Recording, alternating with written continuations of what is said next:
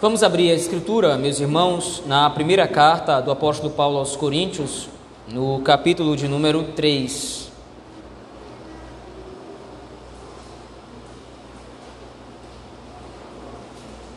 Primeira carta do apóstolo Paulo aos Coríntios, capítulo de número 3.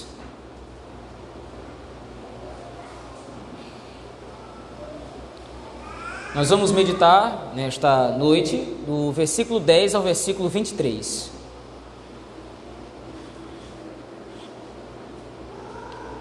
Primeira Coríntios, capítulo 3, versículos de 10 ao 23.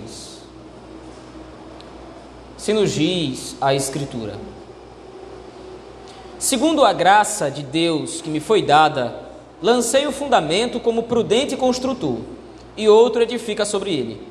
Porém, cada um veja como edifica, porque ninguém pode lançar outro fundamento além do que foi posto, o qual é Jesus Cristo. Contudo, se o que alguém edifica sobre o fundamento é ouro, prata, pedras preciosas, madeira, feno, palha, manifesta se tornará a obra de cada um, pois o dia a demonstrará, porque está sendo revelada pelo fogo e qual seja a obra que cada um, o próprio, qual seja a obra de cada um, o próprio fogo provará. Se permanecer a obra de alguém que sobre o fundamento edificou, esse receberá galardão. Se a obra de alguém se queimar, sofrerá ele dano, mas esse mesmo será salvo, todavia, como que através do fogo. Não sabeis que sois santuário de Deus e que o Espírito de Deus habita em vós? Se alguém destruir o santuário de Deus, Deus o destruirá porque o santuário de Deus, que sois vós, é sagrado. Ninguém se engane a si mesmo. Se alguém dentre vós se tem por sábio neste século, faça-se estulto para se tornar sábio, porque a sabedoria deste mundo é loucura diante de Deus. Porquanto está escrito: Ele apanha os sábios na própria astúcia deles. E outra vez, o Senhor conhece os pensamentos dos sábios, que são pensamentos vãos. Portanto, ninguém se glorie nos homens, porque tudo é vosso seja Paulo, seja Apolo, seja Cefas, seja o mundo, seja a vida, seja a morte, sejam as coisas presentes, sejam as futuras, tudo é vosso, e vós de Cristo, e Cristo de Deus. Amém. Vamos orar ao Senhor nosso Deus. Poderoso Senhor, esta é a tua palavra, é a verdade, esta é a tua revelação responsável, ó Deus, por nosso direcionamento e edificação no Senhor. Ela que nos mostra qual é a tua vontade, ela que nos pastoreia através do teu poder, mediante a iluminação do teu espírito para compreendê-la. E é isso que nós te rogamos, Senhor. Dá-nos compreender do teu espírito, da tua palavra. É isso que nós te pedimos em Cristo Jesus, teu Filho. Amém. Meus irmãos, nós temos visto, à luz do capítulo 3 versículos de 1 a 9, o estado crítico da igreja de Corinto. Era uma igreja que o apóstolo Paulo havia identificado como uma igreja imatura. As contendas e as rivalidades dentro da igreja de Corinto provocavam na igreja a incapacidade de progredir no evangelho, no conhecimento do Senhor. Mais uma vez, a ressalva é válida. O apóstolo Paulo está dizendo que, ou não está dizendo, que não pôde demonstrar para os coríntios o evangelho em profundidade. O ponto aqui não é a questão do conteúdo, o conteúdo ele é o mesmo. O mesmo conteúdo que ele apresentou para as outras igrejas do Novo Testamento, Galácia, Éfeso, Tessalônica e todas as outras igrejas por onde ele passou, é o mesmo conteúdo apresentado agora para a igreja de Corinto. O problema é que por causa das rivalidades, por causa do egoísmo da igreja de Corinto, através dos seus membros, que queriam ser de fato pessoas melhores umas que as outras, por causa da sua sabedoria ou do seu conhecimento filosófico, por causa desse pecado, a igreja não poderia progredir num conhecimento mais aprofundado do Evangelho. Por causa disso, então, como os irmãos podem ver, nos primeiros versículos do capítulo 3, o apóstolo Paulo disse que ele não poderia dar ainda alimento sólido, ele diz isso no versículo 2: Leite vos dei a beber não vos dei alimento sólido, porque ainda não podíeis suportá-lo. A partir do versículo 10, agora, o apóstolo Paulo vai continuar desenvolvendo esse argumento, mas ele vai agora dividir essa sessão ou esse parágrafo em dois pontos. No versículo 10 ao versículo 17, o apóstolo Paulo vai fazer uma advertência. Essa advertência que ele presta ou que ele direciona à igreja consiste em ele demonstrar que as intenções do coração de todos os membros da igreja serão provadas. Se os membros da igreja de Corinto estavam de fato motivados a edificar a igreja, isso ficaria evidente. Se não, isso também ficaria claro. Na segunda parte, dos versículos de 18 até o 23, até o final da sessão que nós lemos, e consequentemente até o final do capítulo, o apóstolo Paulo vai rememorar algo que ele já havia dito, por exemplo, no capítulo 2 e no capítulo 1, que é a nulidade da sabedoria humana, isto é, a sabedoria dos homens não pode refletir o evangelho, a filosofia dos homens não pode refletir aquele conhecimento que os homens precisam de Deus para serem salvos e, portanto, para edificar a igreja. Vejamos então o primeiro ponto, volte seus olhos ao texto comigo, por favor, ao versículo de número 10. Ele começa dizendo, como nós lemos, segundo a graça de Deus que me foi dada, dada ao apóstolo Paulo, ele diz que lançou o fundamento e aí então ele faz uma adjetivação para o seu trabalho. Ele identifica o seu trabalho como tendo sido o trabalho de um prudente construtor. A ideia do apóstolo Paulo, quando ele usa esse adjetivo prudente construtor, ele não está levando em consideração o seu trabalho, ou ele não está querendo dizer que o seu trabalho foi um trabalho bom, um trabalho bem feito. A ideia do apóstolo Paulo, tendo em vista o contexto, principalmente como termina o versículo número 10, é que ele diz que é um prudente construtor porque ele cumpriu um requisito. O apóstolo Paulo atendeu a uma demanda. Ele não poderia ser outra coisa a não ser um prudente construtor. Se o objetivo do apóstolo Paulo, como ele diz, tendo em vista a graça que lhe foi concedida, foi edificar a igreja, ele atendeu a essa expectativa, ele atendeu a essa demanda, sendo de fato um prudente construtor. A palavra em grego para construtor é arquiteto, de fato. É aquele que constrói, é aquele que desenha, aquele que projeta alguma coisa. Então agora o apóstolo Paulo diz à igreja de Corinto que a graça do Senhor contribuiu para o fato de que ele agiu como um prudente construtor na edificação da igreja. Naturalmente, a contribuição da graça aqui não quer dizer que a graça concorreu juntamente com a vontade do apóstolo Paulo. A contribuição da graça aqui é total. Foi a graça de Deus que edificou a igreja de Corinto através dele. Porém, por causa disso, por causa desse atendimento desse requisito, o apóstolo Paulo faz uma advertência à igreja. Porém, cada um veja como edifica. Paulo foi um prudente construtor. Mas agora ele direciona um aviso à igreja a fim de que a igreja se examinasse. Que cada membro na igreja de Corinto agora buscasse sondar o seu coração a fim de saber que tipo de construtor ou edificador cada um deles eram. E qual é a razão? Veja aí o versículo 11. Porque ninguém pode lançar outro fundamento além do que foi posto, o qual é Jesus Cristo. Contudo, versículo 12: se alguém edifica sobre o fundamento, aliás, se o que alguém edifica sobre o fundamento é ouro, prata, pedras preciosas, madeira, feno e palha, manifesta se tornará a obra de cada um. O problema que o apóstolo Paulo identifica, como nós vimos capítulo 2, capítulo 1, capítulo 2 e agora também no capítulo 3, é a divisão dentro da igreja. Isso já é óbvio para os irmãos. Mas o ponto agora que o apóstolo Paulo coloca e que aprofunda ainda mais o seu argumento é que as contendas e as divisões dentro da igreja de Corinto estavam agora concorrendo com o evangelho. O apóstolo Paulo, como nós vimos à luz de Atos capítulo 18, foi até aquela cidade e havia pregado a Cristo e este crucificado. A tentativa, bem sucedida, graças a Deus, do apóstolo Paulo naquela igreja foi tentar pregar o evangelho da maneira mais pura e clara possível, apesar de não ter podido se aprofundar no ensinamento do Senhor. Porém, com as divisões, com o egoísmo, dentro da igreja de Corinto agora, estava começando a crescer dentro da igreja um outro fundamento que não era o evangelho. Como nós vimos à luz do capítulo 1, o apóstolo Paulo deixa claro que a única base, ou pelo menos a base mais importante da edificação da igreja é o evangelho de Jesus Cristo. Agora, por outro lado, Paulo está identificando que a igreja de Corinto não está confiando plenamente no Evangelho, ou não está confiando somente no Evangelho. Os coríntios estavam confiando no outro fundamento. E que fundamento era esse? A sabedoria dos homens.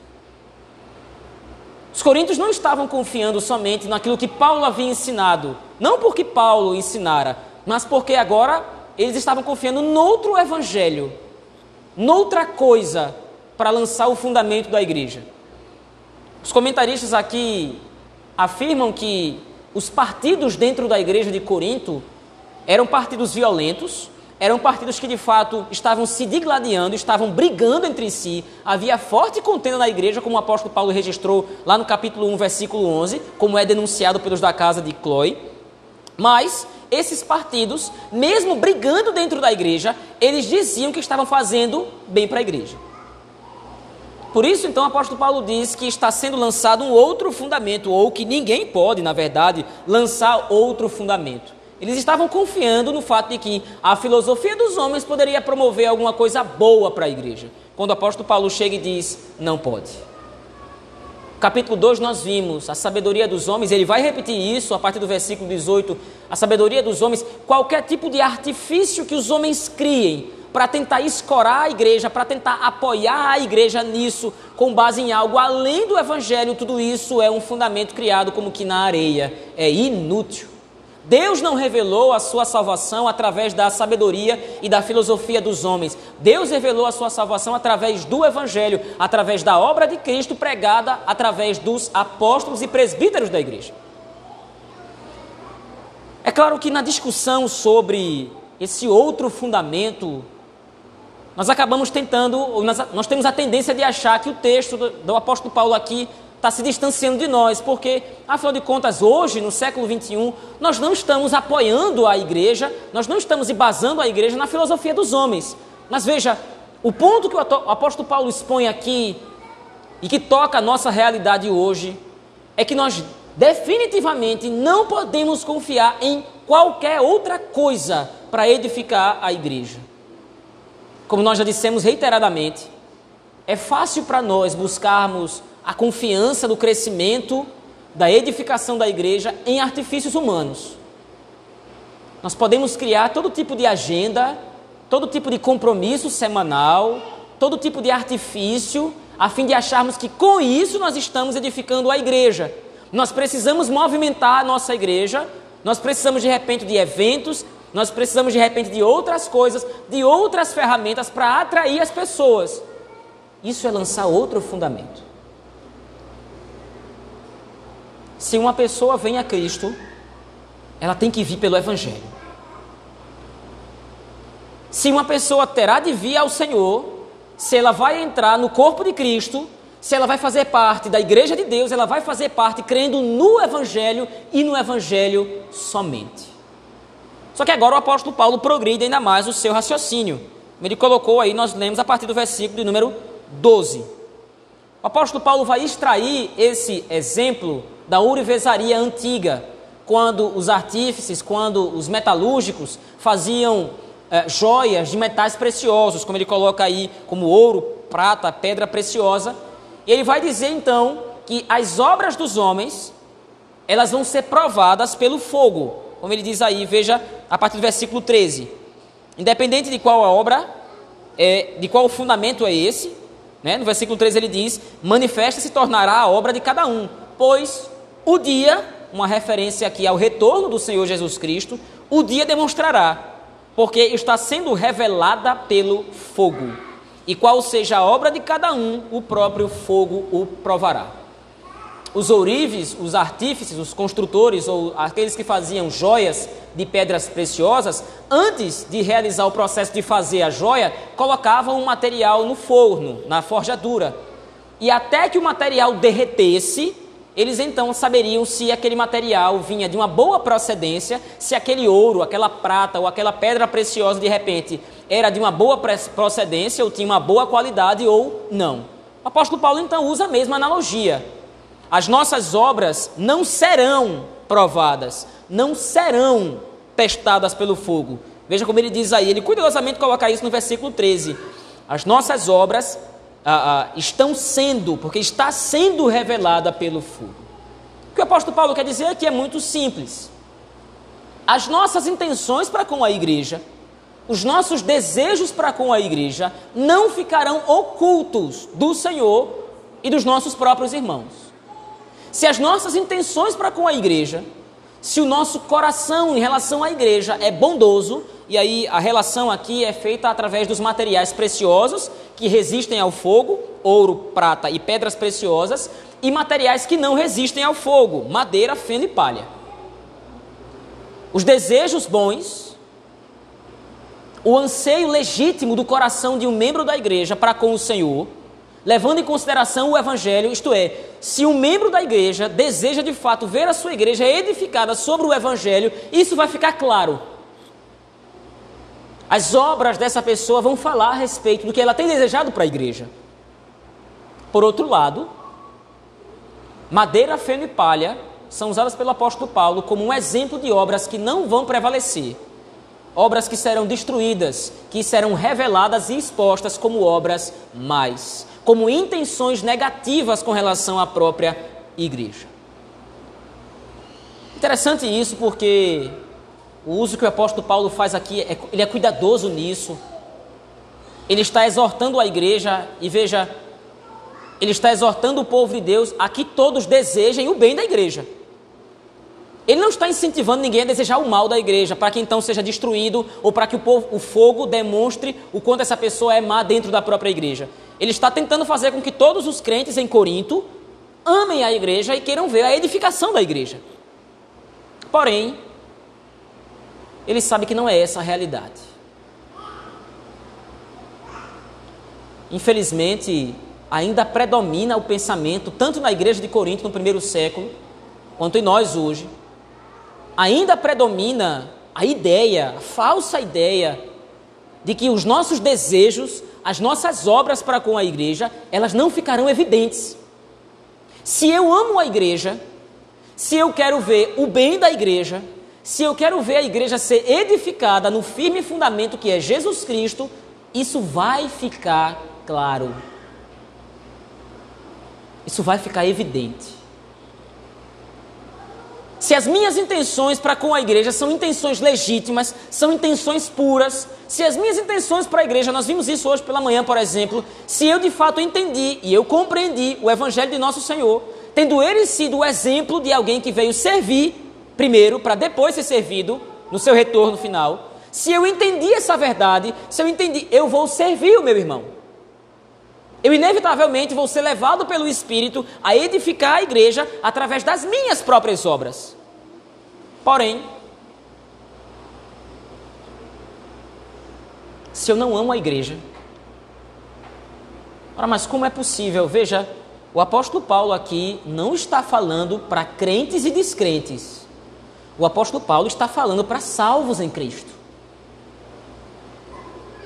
O apóstolo Paulo está falando para pessoas que foram redimidas em Cristo. Ele começa a sua carta aí, falando isso. Se há na igreja de Corinto falsos crentes, isso não vem ao caso agora. O pressuposto principal, o pensamento primeiro do apóstolo Paulo é que ele está falando com crentes. E é isso que é mais atormentador no texto porque ele está concebendo a realidade então de que é possível que alguém seja salvo verdadeiramente em Cristo Jesus e ainda não esteja sendo movido completamente por um desejo de ver a igreja plenamente edificada. A essa pessoa é que o apóstolo Paulo está chamando de criança na fé, como nós vimos no começo do capítulo 3. É por isso que ele aborda o texto dessa forma tão pesada agora. E aí no versículo 14 ele diz: Olha, as obras, as intenções do coração vão ser postas a teste do fogo. Veja aí, versículo 14. Se a obra permanecer, lembre, o exemplo que o apóstolo Paulo extrai é: lembre do metalúrgico, lembre do joalheiro que está fazendo a joia de ouro, de prata ou de pedras preciosas. Ele colocou a joia no fogo. E agora ele quer saber se o ouro, se aquele material de fato é de boa qualidade. Então ele diz: se permanecer a obra, isto é, se o material permanecer lá, se as obras do coração, se as intenções do coração do membro da igreja permanecerem, se permanecer a obra de alguém que sobre o fundamento edificou, esse receberá galardão. Ele chama aí de o fundamento. Esse fundamento é o Senhor Jesus Cristo. É o fundamento do Evangelho. Se a obra de alguém se queimar, sofrerá ele dano, mas esse mesmo será salvo, todavia, como que através do fogo. Mais uma vez, então, o apóstolo Paulo aborda a questão do recebimento de recompensas no reino dos céus. Ele diz isso, olha, a lista que ele está fazendo aqui, mais uma vez é importante lembrar disso, não é de crentes verdadeiros e falsos crentes, isto é, ímpios. A lista que ele está fazendo aqui é de crentes verdadeiros. Porém, uns podem ter tido bons pensamentos com relação à igreja. Eles podem ter amado muito a igreja e ter desejado fervorosamente a edificação da igreja. Outros, porém, podem ter sido defeituosos nesse desejo. Podem não ter correspondido a como deveriam amar a igreja de fato. Não importando qual dos dois, o fogo vai provar a obra de cada um.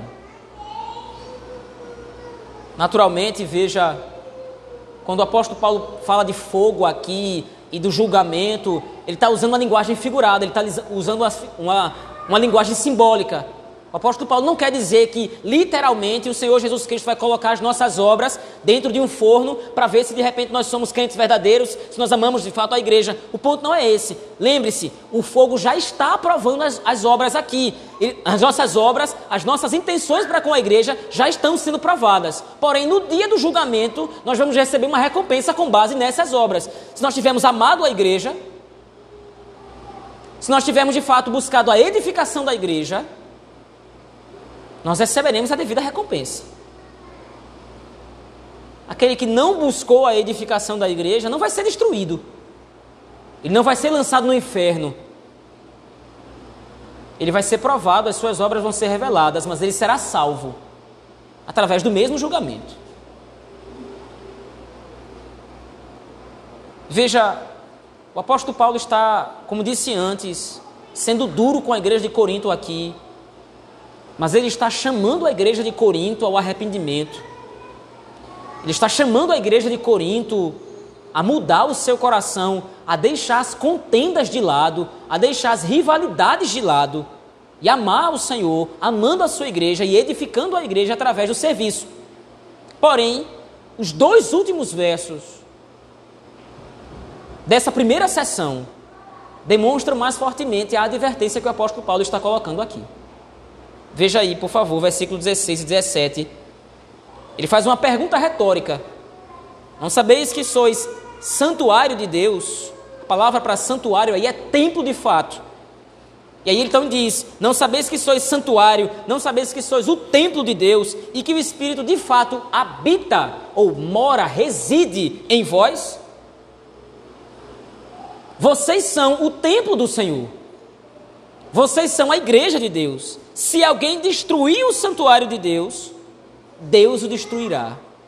Porque o santuário de Deus, que sois vós, é sagrado. A palavra que o apóstolo Paulo usa aí para sagrado é a mesma palavra para santo. Mas quando o apóstolo Paulo coloca isso aqui, a ideia dele não é santidade do pecado.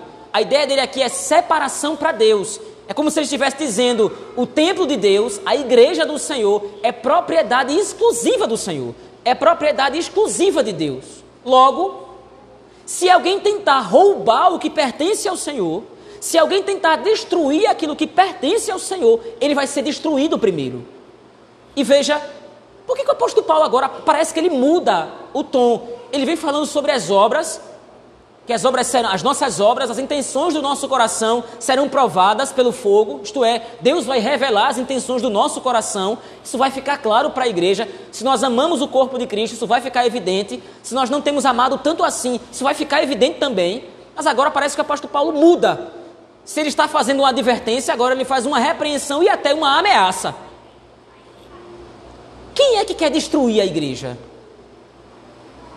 Quem é que quer destruir o corpo de Cristo? Aqueles que estão promovendo divisão e contenda no meio da igreja. Aqueles que estão tentando dividir o corpo de Cristo agora estão recebendo essa ameaça do apóstolo Paulo. Se vocês continuarem tentando dividir o que não é para ser dividido, uma igreja dividida, ela é uma igreja que está perdida com relação a quem ela serve assim como os coríntios estavam. Qual era o argumento dos coríntios para o apóstolo Paulo? Eu sou de Apolo, eu sou de Cefas, eu sou de Paulo, eu sou de Cristo, diziam uns. O grupo que queria se achar mais espiritual. Bom, todas essas divisões apontam que a igreja estava perdida com relação a quem serve. Os coríntios não servem a Paulo, os coríntios não servem a Apolo, eles não servem Cefas, eles não servem Cristo do jeito como o grupo queria impor para os outros que deveria Cristo ser servido. Eles servem a Deus, eles servem ao Senhor do modo como o Evangelho requer. Essa divisão dentro da igreja agora estava causando uma confusão com relação a quem a igreja de fato serve, a quem a igreja de fato pertence. Veja o quanto é sério que o apóstolo Paulo está colocando aqui. Se a nossa igreja é uma igreja dividida, ela é uma igreja confusa com relação a quem ela pertence.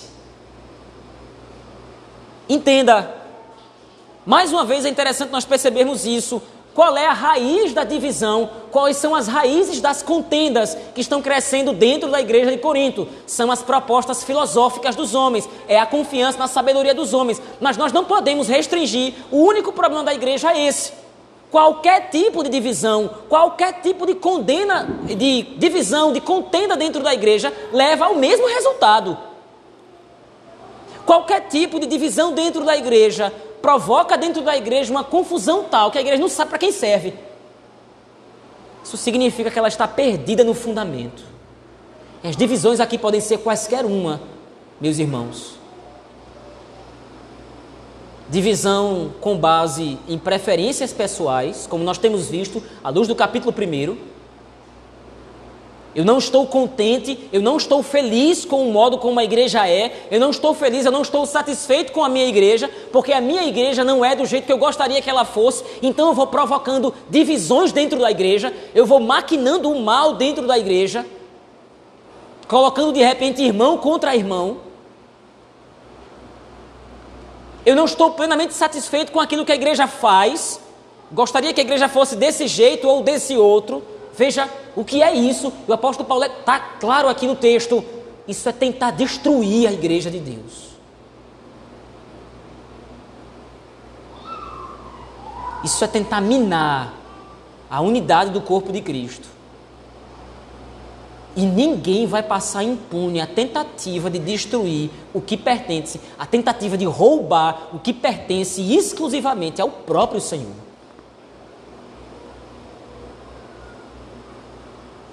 se alguém destruir o santuário de Deus. Deus o destruirá. A palavra para destruir aqui que o apóstolo Paulo usa, a palavra interessante, é, é, é como que ele quer dizer: Deus o tornará em pó. Por que, que um verbo tão pesado para demonstrar o tamanho do amor de Deus pela sua igreja e como o Senhor trata a sua igreja é sagrada, é santa, é separada para o Senhor? precisamos sondar o nosso coração, meus irmãos. Nós precisamos examinar os nossos corações, a fim de procurar saber quais são as nossas intenções para com a igreja. Quando nós pensamos na igreja de Cristo, quando nós pensamos no corpo de Cristo, o que é que vem à nossa mente? Veja Agora ele passa a entrar no segundo ponto, então, a partir do versículo 18. Ele está fazendo aqui um resumo, lembre, o argumento que o apóstolo Paulo trabalha aqui, ele já trabalhou em outras partes da carta, no capítulo 2, no capítulo 1, a partir do versículo 4, lá como nós vimos. Ele está tentando demonstrar para os coríntios: olha, a confiança de vocês na sabedoria dos homens, a confiança de vocês em vocês mesmos para edificar a igreja é nula. E aí ele diz, coloca aí no versículo 18: Ninguém se engane. Se alguém dentre vós se tem por sábio neste século, se alguém se acha muito erudito, se alguém se acha muito capaz de ele mesmo, por si só, promover o bem da igreja, que essa pessoa, na verdade, se faça estulto. A palavra estulto aí, na verdade, ela quer dizer alguém tolo, falto de entendimento. Isto é, se alguém se acha muito inteligente, se alguém se acha muito sábio, muito espiritual na igreja, a ponto de fazer com que a igreja confie nele mesmo para a edificação do corpo de Cristo, essa pessoa tem que se humilhar, a fim de que aprenda a fim de então de que se torne sábio, porque a sabedoria deste mundo, ele complementa no versículo 19, a sabedoria desse mundo é loucura diante de Deus. E ele cita então dois textos. O primeiro texto que o apóstolo Paulo cita aqui é o texto de Jó, no capítulo 5, versículo 13. Naquele texto, os irmãos conhecem bem, é o diálogo entre Jó e os seus três amigos, quatro no final. E agora, nesse capítulo 5, ele faz, um dos amigos de Jó toma a palavra. E ele diz então, ele começa a demonstrar para Jó, ele começa então, então a argumentar com Jó, dizendo: olha, os espertos desse mundo, os sábios desse mundo, na verdade, eles são tolos diante de Deus, porque eles são arrogantes. Os arrogantes desse mundo, aqueles que querem ser melhores, aqueles que querem ser mais sábios nesse mundo, eles são constantemente humilhados por Deus. Porque Deus, então, como ele coloca no texto, o Senhor conhece, aliás, ele apanha os sábios na própria astúcia deles. Então ele cita outro texto para corroborar o argumento. Ele cita o texto do Salmo 94, versículo 11. E esse texto é ainda mais amplo, que agora o salmista vai clamar ao Senhor que ele julgue os perversos. A oração do salmista é que o Senhor agora contemple os perversos e destrua as obras dos perversos. E aí então ele chega no versículo 11 e diz, como o apóstolo Paulo cita aí no versículo 20: O Senhor conhece os pensamentos dos sábios, que são pensamentos vãos. Veja, existe um contraste entre as palavras sábios e vãos. Geralmente na escritura, o sábio é aquele que é pesado, isto é, é aquele que tem grande entendimento. E grande entendimento no Senhor. Mas agora o salmista está colocando essa palavra não com referência aos sábios segundo a palavra de Deus, mas aos sábios com relação ao mundo, aos que se acham sábios, mas são perversos em seus corações. Eles são inteligentes segundo os olhos do mundo. Eles são sábios segundo os olhos do mundo. Mas na verdade, os seus pensamentos são pensamentos frívolos, são pensamentos superficiais, são pensamentos vãos. Então o apóstolo Paulo coloca para a igreja de Corinto isso. Vocês estão se digladiando dentro da igreja. Vocês estão tentando destruir o corpo de Deus. Vocês estão tentando destruir o santuário do Senhor por causa da sabedoria dos homens. Mas a sabedoria dos homens é vã e é inútil para edificar vocês. O último argumento do apóstolo está no versículo 21 a 23. Agora ele muda o tom. Ao invés, do, ao invés do apóstolo Paulo repreender a igreja, como vem fazendo desde o versículo número 10, repreender duramente, agora no versículo 21 ele muda o tom da sua carta para um tom amoroso.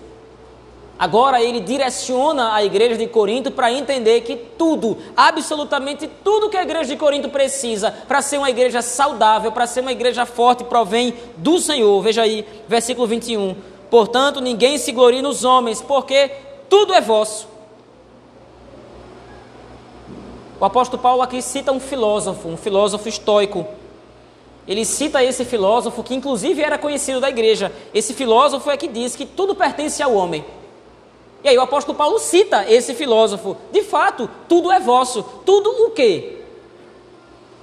Seja Paulo, seja Apolo, seja Cefas, seja o mundo, seja a vida, seja a morte, sejam as coisas presentes, sejam as futuras, tudo é vosso e vós de Cristo e Cristo de Deus.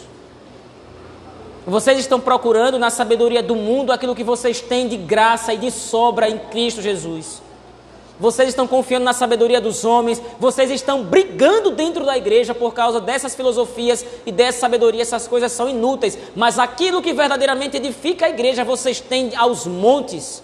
O Senhor Jesus Cristo envia ministros, como ele coloca aí, Paulo, Apolo e Cefas. O Senhor Jesus Cristo nutre vocês com tudo que há de bom no mundo que ele criou. O Senhor Jesus Cristo dá a vida, até mesmo a morte colabora para vocês, para a edificação da igreja, porque é a morte que vai fazer a conexão entre vocês aqui e a eternidade. Sejam as coisas do presente século, sejam, sejam as coisas futuras, mais uma vez ele repete: tudo é vosso e vocês pertencem a Cristo, que por sua vez pertence a Deus. Texto do apóstolo Paulo, meus irmãos, no capítulo 1 capítulo 3, versículo 10 a 23, aliás, de Corinto, demonstra para nós um exame que nós precisamos fazer, como disse anteriormente. Duas aplicações muito simples e diretas o apóstolo Paulo faz aqui para a igreja de Corinto e o Espírito Santo a direciona para nós hoje. Em primeiro lugar, como disse antes, nós precisamos constantemente sondar nossos corações. Nós precisamos tentar entender e buscar, compreender o que é que o nosso coração de fato tem buscado em relação a esta, a esta igreja. Nós que somos membros desta igreja local, o que é que nós queremos para a nossa igreja? E lembre-se, como o apóstolo Paulo deixou claro no texto, aquilo que nós queremos ficará evidente. Aquilo que nós verdadeiramente desejamos para a igreja, é isso que nós vamos fazer em relação à igreja. E isso que nós vamos fazer em relação à igreja, nós nunca poderemos ocultar o bem ou o mal que nós queremos fazer para a igreja. Tudo se tornará público e ficará às claras. Se eu quero de fato e desejo contribuir com o bem da igreja, se eu quero de fato contribuir com o bem da igreja de Cristo, com a edificação dos santos, isso ficará evidente. Mas lembre-se, se você está se omitindo de desejar o que é bom, ou de repente está fazendo o que é mal, suas obras serão provadas. Aqui ficará evidente, e na eternidade você terá a devida recompensa. Naturalmente, você não será destruído, como o apóstolo Paulo coloca, nós não seremos destruídos, mas perderemos a grande oportunidade de glorificar o nome do Senhor, edificando a sua igreja. Segundo lugar, nós devemos mais uma vez nos despedir de qualquer tipo de arrogância, qualquer tipo de sentimento de superioridade dentro da igreja deve ser colocado de lado imediatamente. Não há melhores ou piores dentro da igreja de Cristo. Não há superiores e inferiores. Todos somos iguais aos olhos do Senhor. E precisamos então nos ver dessa forma para que possamos nos apropriar de tudo que o Senhor nosso Deus tem para nos oferecer através do Evangelho.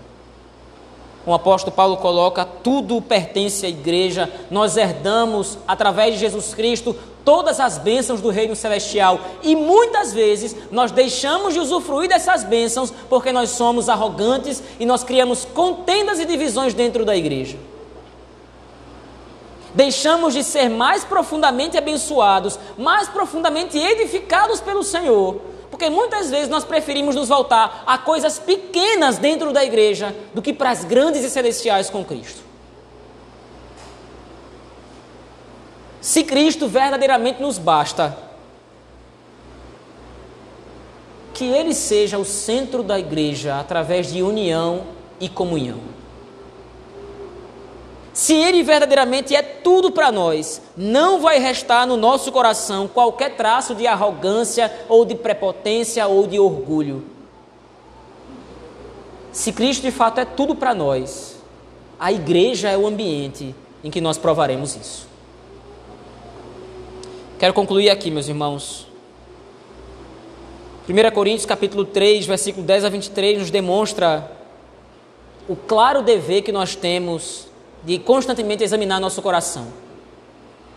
Que nós possamos orar verdadeiramente ao Senhor, a fim de que Ele sonde o nosso coração, sonde os nossos pensamentos e veja se há algum pensamento mal em relação à sua igreja e ao seu corpo a fim de que nós não percamos a oportunidade de sermos mais ricamente abençoados pelo Senhor como uma igreja, como um corpo, não desejando bem para ela.